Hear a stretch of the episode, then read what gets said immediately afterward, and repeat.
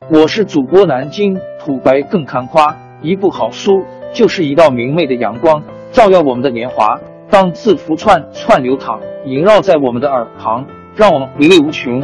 天津上元书院又和你们见面了，欢迎您的收听。听众朋友们，大家好！开讲前先打个小广告，作为主播，你们的关注和打赏是对我努力工作认可的结果。谢谢听众，天津上元书院、南京土白更堪夸主播最新专辑《平化祖国华夏上下五千年》终于上线了，一部宏伟巨作。我们的祖先以伟大的创造力、强大的生命力和巨大的凝聚力，世世代代繁衍生息，历尽磨难，从远古走到现在，从蒙昧走向文明。全书共计两百八十三回。作为播客，我劳动我所得，付费的有声书来了，你愿意为此花钱花时间吗？评话中华上下五千年专辑的进度更新按听众的关注和评论而定。喜马拉雅号 UID 七三二六四零二二，微信号 sh 八五七三零一四四九。请多多关注，多多打赏，谢谢大家，谢谢。下面正式开讲《评话中华上下五千年》专辑。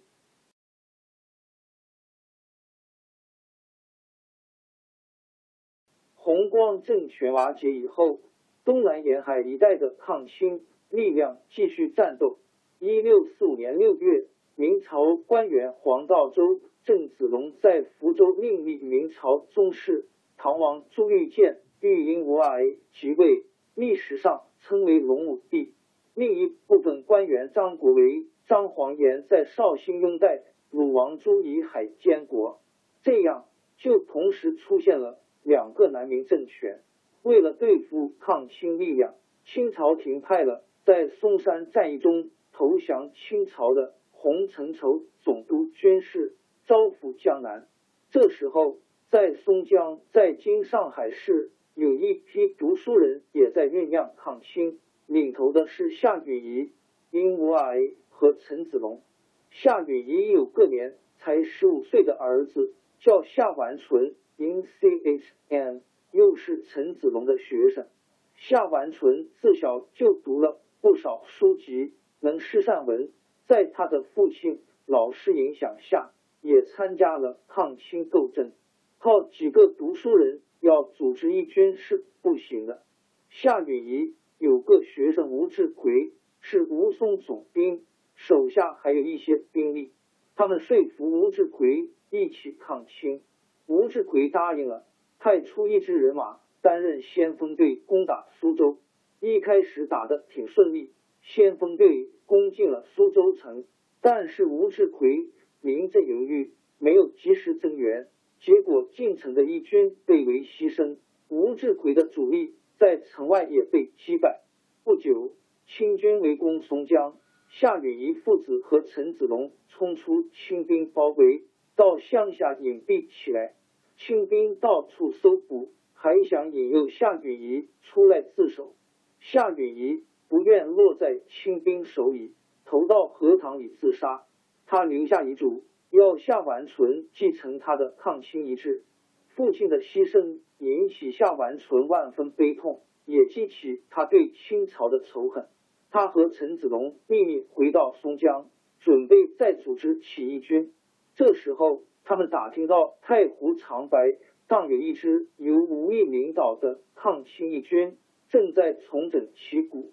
夏完淳把家产全变卖了。捐献给义军做军饷，在吴毅手下当了参谋。他还写了一道奏章，派人到绍兴送给鲁王，请鲁王坚持抗清。鲁王听说上书的是个少年，十分赞赏，封给夏完淳一个中书舍人的官衔。吴毅的水军在太湖边出没，把清军打得晕头转向。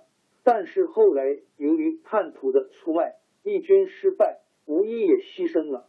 过了一年，陈子龙又秘密策动清朝的松江提督吴胜造反清。这次兵变不幸又失败了，吴胜照被杀害，陈子龙也被清军逮捕。陈子龙不愿受辱，在被押解到南京的船上，挣脱绳索，跳河自杀。夏完淳正在为失去他的老师而悲痛，因为叛徒告密，他自己也被捕了。清军派重兵把他押到南京。夏完淳在监狱里被关押了八十天，他给他亲友写了许多可歌可泣的诗篇和书信。死亡的威胁并没有使他恐惧，他感到伤心的就是没有实现他保卫民族、恢复中原的壮志。对夏完淳的审讯开始了，主持审讯的正是招抚江南的洪承畴。洪承畴知道夏完淳是江南出名的神童，想用软化的手段使夏完淳屈服。他问夏完淳说。听说你给鲁王写过奏章，有这事吗？夏完淳昂着头回答：“正是我的手笔。”洪承畴装出一副温和的神气说：“我看你小小年纪，未必会起兵造反，想必是受人指使。只要你肯回头归顺大清，我给你官做。”夏完淳假装不知道上面坐的是洪承畴，厉声说。我听说我朝有个洪亨九、洪承畴的字先生，是个豪杰人物。当年嵩山一战，他以身殉国，震惊中外。我钦佩他的忠烈。我年纪虽然小，但是杀身报国，怎能落在他的后面？这番话把洪承畴说的啼笑皆非，满头是汗。旁边的兵士以为夏完纯真的不认识洪承畴。提醒他说：“别胡说，上面坐的就是洪大人。”夏完淳呸了一声说：“洪先生为国牺牲，天下人谁不知道？崇祯帝曾经亲自设计，满朝官员为他痛哭哀悼。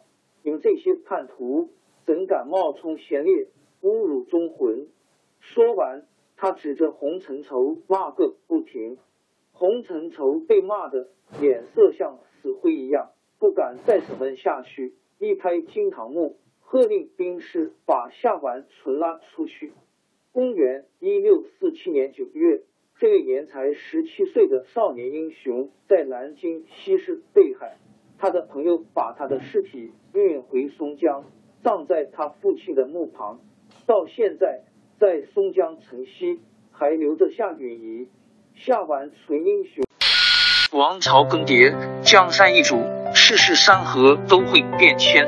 其实我们无需不辞辛劳去追寻什么永远，活在当下，做每一件自己想做的事，去每一座和自己有缘的城市，看每一道动人心肠的风景，珍惜每一个擦肩的路人。纵算经历颠沛，尝尽苦楚，也无怨悔。感谢您的收听。朋友们，让我们下期再见。